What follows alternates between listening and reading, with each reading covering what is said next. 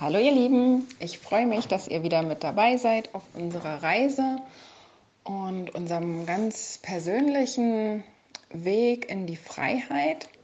Und wir nähern uns jetzt langsam dem eigentlichen äh, Pessach-Geschehen oder Passa. Und ich möchte vorher noch ein paar, denke ich, ganz wichtige Grundsteine gern noch mal ein bisschen mit euch rausarbeiten. Wir hatten ja schon uns die Plagen angeschaut und wir hatten uns angeschaut, wie liebevoll Gott das Vertrauen seines Volkes zu gewinnen versucht, wie er sie schützt, wie er ihnen zeigt, dass er für sie ist, dass sie nicht allein sind. Und jetzt kommt die letzte, die letzte Plage, die ganz entscheidende, ganz ja, schlimme Plage.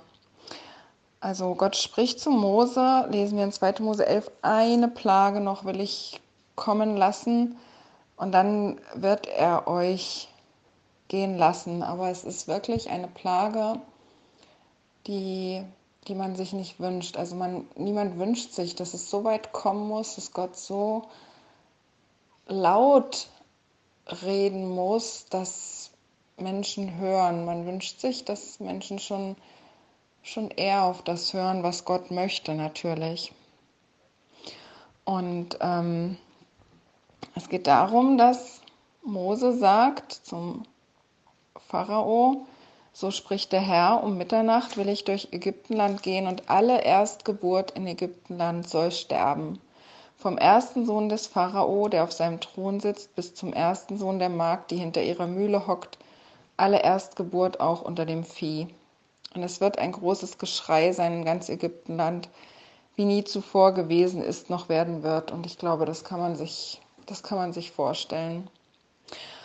Und Mose ging vom Pharao mit grimmigem Zorn, mit großem Ärger. Mose hat das wehgetan, dass so ein Schritt nötig sein muss, damit der Pharao begreift, und selbst die Großen des Pharaos haben ja schon im vorigen Kapitel, lesen wir das, in Kapitel 10, Vers 7, zu ihm gesagt, wie lange willst du das denn hier noch hinziehen? Lass die Leute ziehen, dass sie dem Herrn, ihrem Gott, dienen. Willst du erst erfahren, dass Ägypten untergegangen ist? Und der, der Stolz des Pharao oder dieser, ich weiß nicht, was das ist, diese, diese Dickköpfigkeit, Starkköpfigkeit, die war so groß, dass er nicht gehört hat. Und ich wünsche mir, dass es bei uns anders ist, dass wir einfach immer ein offenes Ohr für Gott haben, dass wir immer hinhören, was er uns zu sagen hat, dass dieser Wille da ist, ich möchte hören und ich möchte gehorchen. Und das Gehorchen ist ein wichtiger Punkt, zu dem wir jetzt hier kommen. Gott hatte die Israeliten bewahrt vor allen Plagen. Bei der Dunkelheit war es hell bei ihnen. Es war kein Vieh bei ihnen verstorben. Auch nicht das Altersschwachste ist in dieser Zeit gestorben. Keins. Er hat sie behütet und hatte seine Hand über ihnen, dass da nichts geschah. Und jetzt sind sie aber herausgefordert, etwas zu tun. Diese letzte Plage verlangt von ihnen eine Aktion. Und zwar lesen wir in Kapitel 12, sagt der ganzen Gemeinde, am zehnten Tag dieses Monats nehme jeder Hausvater ein Lamm, je ein Lamm für ein Haus. Wir nähern uns diesem zehnten Nisan. Ich hatte euch das erzählt, das ist der Monat Abib oder auch Nisan, wie er nach der babylonischen äh, Gefangenschaft genannt wird. Und an diesem zehnten Tag wurde ein Lamm ausgesucht und in das Haus geholt. Und im Haus wurde dieses Lamm ähm, beobachtet. Ja, wir lesen in Vers 6, ihr sollt es verwahren. Das ist äh, das Wort Mishmerev im Hebräischen. Das bedeutet auch beobachten. Das soll eben im Haus sein, dass man anguckt, dass es wirklich keinen Fehler hat. Und hier haben wir die erste ganz entscheidende Parallele zu Jeshua. Jeshua ist am 10. Nisan in Jerusalem eingezogen auf diesem Esel. Ihr kennt die Geschichte sicher. Und ähm, wir lesen danach von, von verschiedenen Prüfungen, wo die Pharisäer ihn geprüft haben, die Sadduzäer. Er ist immer wieder zum Tempel gegangen und hat sich dort präsentiert. Und es steht immer wieder, dass sie, dass sie nichts fanden. Sie fanden einfach nichts, keinen Makel an ihm. Und sie haben ihn genauso beobachten können oder er hat sich dort genauso präsentiert als das Lamm, wie dieses Schaf eben hier beobachtet wurde, bis zum 14. Tag des Monats. Und da soll es geschlachtet werden. Äh, in meiner ähm, Bibel steht hier gegen Abend. Eigentlich steht da äh, zwischen den Abend. Das ist eine zwischen den Abenden. Das ist eine ganz äh, spezielle hebräische Formulierung. Mm, und zwar ist zwischen den Abenden, wenn die Sonne, der oberste Rand der Sonne untergegangen ist, bis zum Einbruch der Nacht. Einbruch der Nacht definiert sich, wenn drei ähm, größere Sterne eben sichtbar sind. Und diese Spanne zwischen dem Einbruch der Nacht und diesem, diesem Untergang der Sonne nennt man zwischen den Abenden. Und in dieser kurzen Zeitspanne sollten also diese Schafe geschlachtet werden. Und zwar wurden die geschlachtet.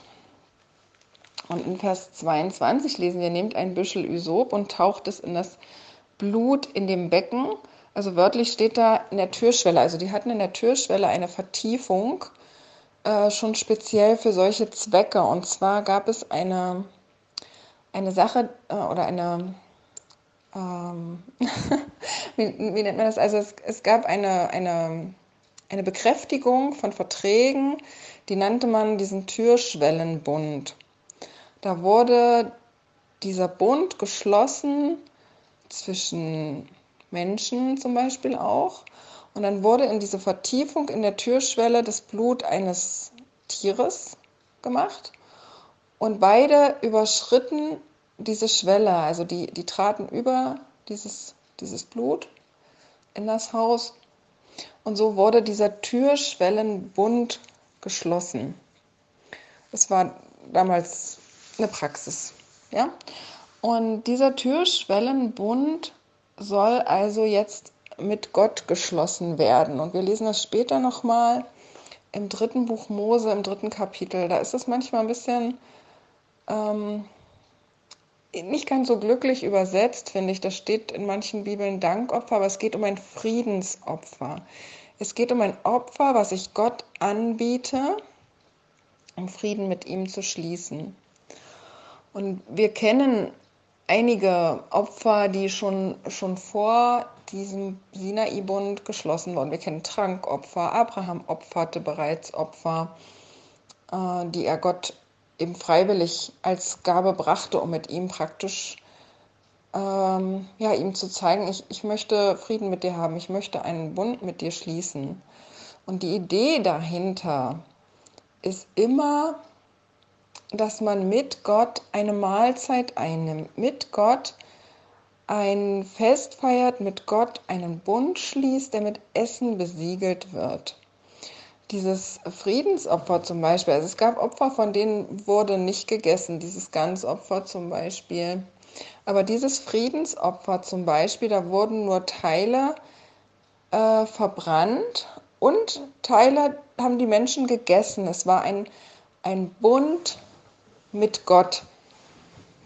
Und es wurde mit Gott praktisch das äh, Mahl eingenommen und gegessen. Und ähm, wir finden diese, diese Idee, die greift Paulus eben auch auf, dass er sagt, der gesegnete Kelch, den wir segnen, ist der nicht die Gemeinschaft des Blutes Christi? Das Brot, das wir brechen, ist das nicht die Gemeinschaft des Leibes Christi? Denn ein Brot ist, so sind wir viele ein Leib, weil wir alle an einem Brot teilhaben. Seht an, dass Israel nach dem Fleisch, welche die Opfer essen, stehen die nicht in der Gemeinschaft des Altars. Also er meint, die dieses Opferfleisch essen, die stehen in der Gemeinschaft des Altars, dass sie mit Gott gemeinsam praktisch dieses Opfer essen, also mit, mit Gott gemeinsam essen. Was will ich nun damit sagen, dass das Götzenopfer etwas sei oder dass der Götze etwas sei? Nein, sondern das, was man da opfert, das opfert man den bösen Geistern und nicht Gott. Ja? Er meint also, wenn wir in äh, Götzen, an Götzenopfern teilnehmen und der Mahlzeit oder diesem, dieses Fleisch essen, was geopfert wurde, dann sind wir in dieser Gemeinschaft, dann haben wir Tischgemeinschaft. Und da sagt Paulus, ich will nicht, dass ihr in der Gemeinschaft der bösen Geister seid. Ihr könnt nicht zugleich den Kelch des Herrn trinken und den Kelch der bösen Geister. Ihr könnt nicht zugleich am Tisch des Herrn teilhaben und am Tisch der bösen Geister. Oder wollen wir den Herrn herausfordern? Sind wir stärker als er? Natürlich nicht. Also er äh, bringt es hier ganz gut auf den Punkt, dass wir gucken müssen, mit wem haben wir Gemeinschaft, dass das wichtig ist, was wir tun, was wir essen. Ähm, die, diese Symbolik spielt einfach eine ganz entscheidende Rolle. Und das steht im ersten Korintherbrief übrigens. Und Paulus schrieb diesen Brief kurz vor Passa. Und er schreibt auch in Kapitel 5 eine ganz schöne Sache. Er schreibt, es geht die Rede, dass Unzucht unter euch ist, und zwar eine solche Unzucht, wie es sie nicht einmal unter den Heiden gibt, dass einer die Frau seines Vaters hat. Und ihr seid aufgeblasen und seid nicht vielmehr traurig geworden, dass ihr den aus eurer Mitte verstoßen hättet, der diese Tat begangen hat. Ich aber, der ich nicht leiblich bei euch bin, doch mit dem Geist, hab schon, als wäre ich bei euch beschlossen über den, der solches getan hat, wenn ihr in dem Namen unseres Herrn Jesus versammelt seid und mein Geist samt der Kraft unseres Herrn Jesus bei euch ist, soll dieser Mensch dem Satan übergeben werden zum Verderben des Fleisches, damit der Geist gerettet werde am Tage des Herrn. Euer Rühmen ist nicht gut. Wisst ihr nicht, dass ein wenig Sauerteig den ganzen Teig durchsäuert? Darum schafft den alten Sauerteig weg, damit ihr ein neuer Teig seid, wie ihr ja ungesäuert seid. Denn auch wir haben ein Passalam, das ist der Messias, der geopfert ist. Darum lasst uns das Fest feiern, nicht im alten Sauerteig, auch nicht im Sauerteig der Bosheit und Schlechtigkeit, sondern im ungesäuerten Teig der Lauterkeit und Wahrheit. Was Paulus hier anspricht, ist die ganz normale Praxis, die er äh, bei allen seinen Gemeinden voraussetzt, dass der Sauerteig hinausgetan wird für diese eine Woche, die Passawoche, und alle Mitglieder der Gemeinde ungesäuertes Brot essen. Dieses Brot, da werden wir in der nächsten Folge noch drauf äh, zurückkommen, ist ein Symbol für den Messias. Es symbolisiert seine Reinheit, seine, seine schlichte, einfache, ungekünstelte ähm, Reinheit. Der ist ganz, ganz pur, da ist nichts drin. Sauerteig ist immer ein Symbol in der Bibel für die Sünde. Und wir wissen, dass der Messias sündlos war. Und er sagt, es gibt noch einen anderen Sauerteig, der in uns gärt und der ähm, andere auch anstecken kann.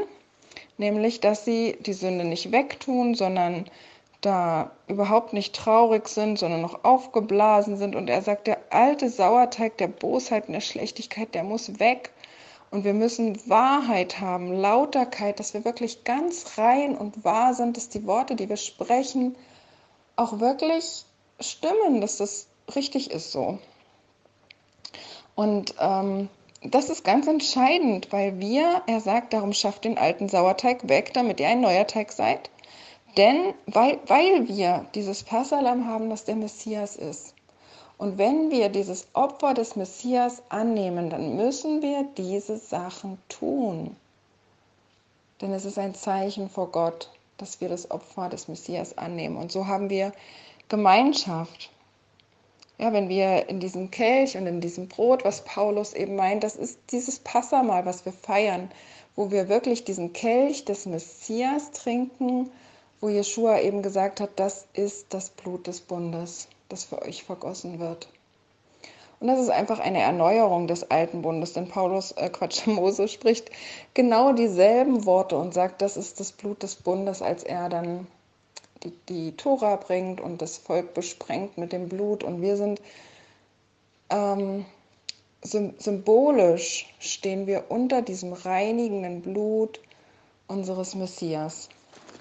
Und das ist das, was den Israeliten damals das Leben gerettet hat. Denn eigentlich waren alle Erstgeborenen dem Tode geweiht. Alle. Die nur überlebt haben, sind die, die das Blut des Lammes an die Pfosten gestrichen haben. Und das, meine Lieben, war ein weit größerer Akt, als wir uns heute vorstellen können. Einer der größten Gottheiten Ägyptens, und ich nenne hier bewusst nicht den Namen, weil die Namen der Götzen sollen nicht aus unserem Mund gehört werden, ist ein Schaf. Ein Widder, also ein männliches Schaf, so wie es ja hier auch äh, in unserem Text steht. Ihr sollt einen Lamm nehmen, an dem kein Fehler ist, ein männliches Tier, ein Jahr alt.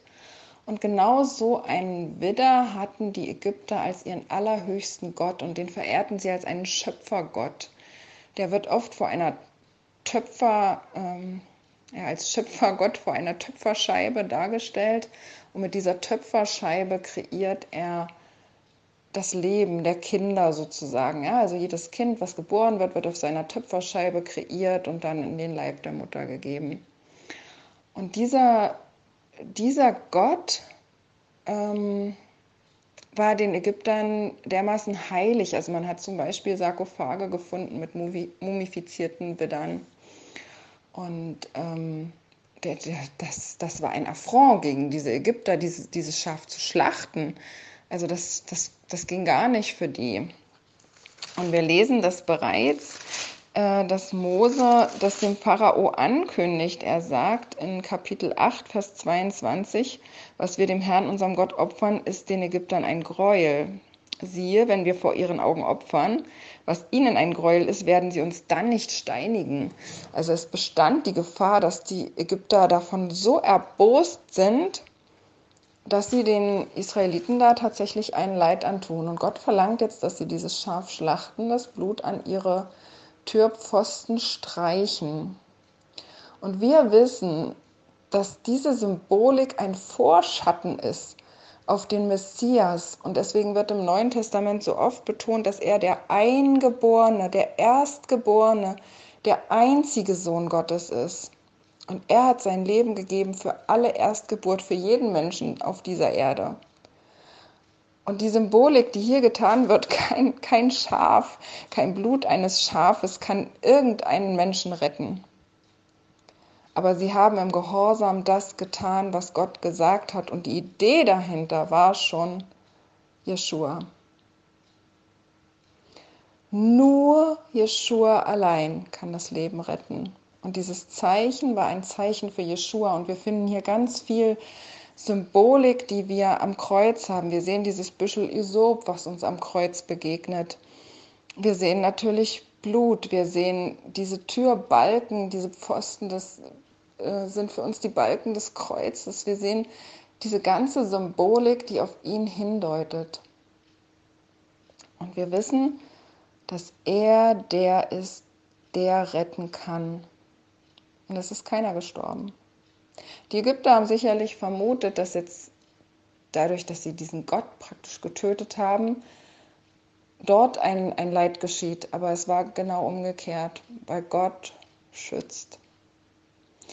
Und so blieben die Erstgeborenen lebendig, weil sie mit Gott dieses Fest gefeiert haben. Sie hatten Gott dabei durch ihren Gehorsam, so wie Jeshua sagt, Zudem werde ich und der Vater kommen, wir werden Wohnung bei ihm nehmen, wer die Gebote Gottes hält, wer einfach vertraut, dass das wahr ist.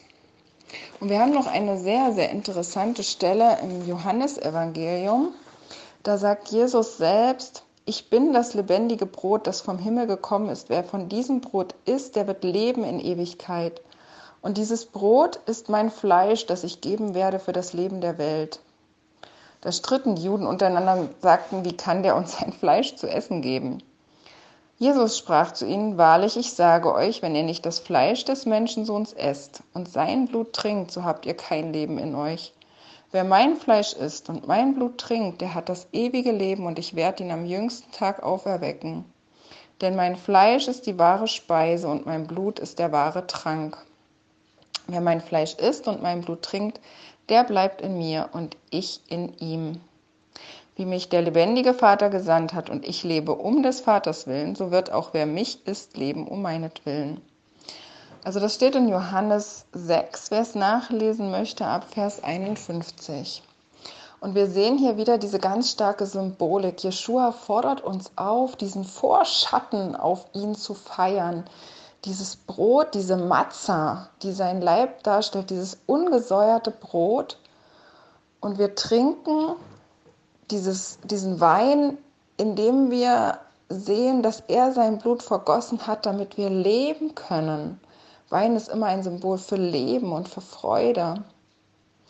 Und wir sehen hier wieder dieses, diese Idee dahinter, dass wir Gemeinschaft haben mit ihm. Unser Altar ist unser Tisch zu Hause. Und darum sollten wir genau gucken, was auf diesen Altar, was auf diesen Tisch kommt. Und Traditionen sind was ganz, ganz wunder, wunderschönes. Aber wir müssen aufpassen, dass die Traditionen, die wir haben, Gottes Wort nicht widersprechen, beziehungsweise dass wir nicht mit diesen Traditionen etwas anderes feiern, eine andere Tischgemeinschaft hineinbringen als die mit Gott und mit Jeshua. Wenn wir ungesäuertes Brot essen, feiern wir ihn, der ohne Sünde war. Wenn wir gesäuertes Brot essen, haben wir die Symbolik, dass er voll von Sünde war. Und das, das dürfen und sollen wir zu diesen Tagen nicht tun. Es gibt Zeiten, da wird gesäuertes Brot gegessen und das hat alles seine Bedeutung. Aber zu diesen Tagen essen wir sieben Tage ungesäuertes Brot. Und so haben wir Gemeinschaft mit ihm. So erleben wir wirklich ein, ein Fest, was ihn anbetet in, in jeder Hinsicht, in, in allem, was wir essen, was wir trinken, was wir tun, was wir sagen, das soll alles sein Leben in uns zum Ausdruck bringen. Wir haben Gemeinschaft mit ihm, wir leben von ihm, wir leben durch ihn und er ist diese Kraft, die das in uns bewirkt. Ich wünsche euch ganz gesegnete Vorbereitungen auf dieses Fest und ganz viel Freude. Bis bald.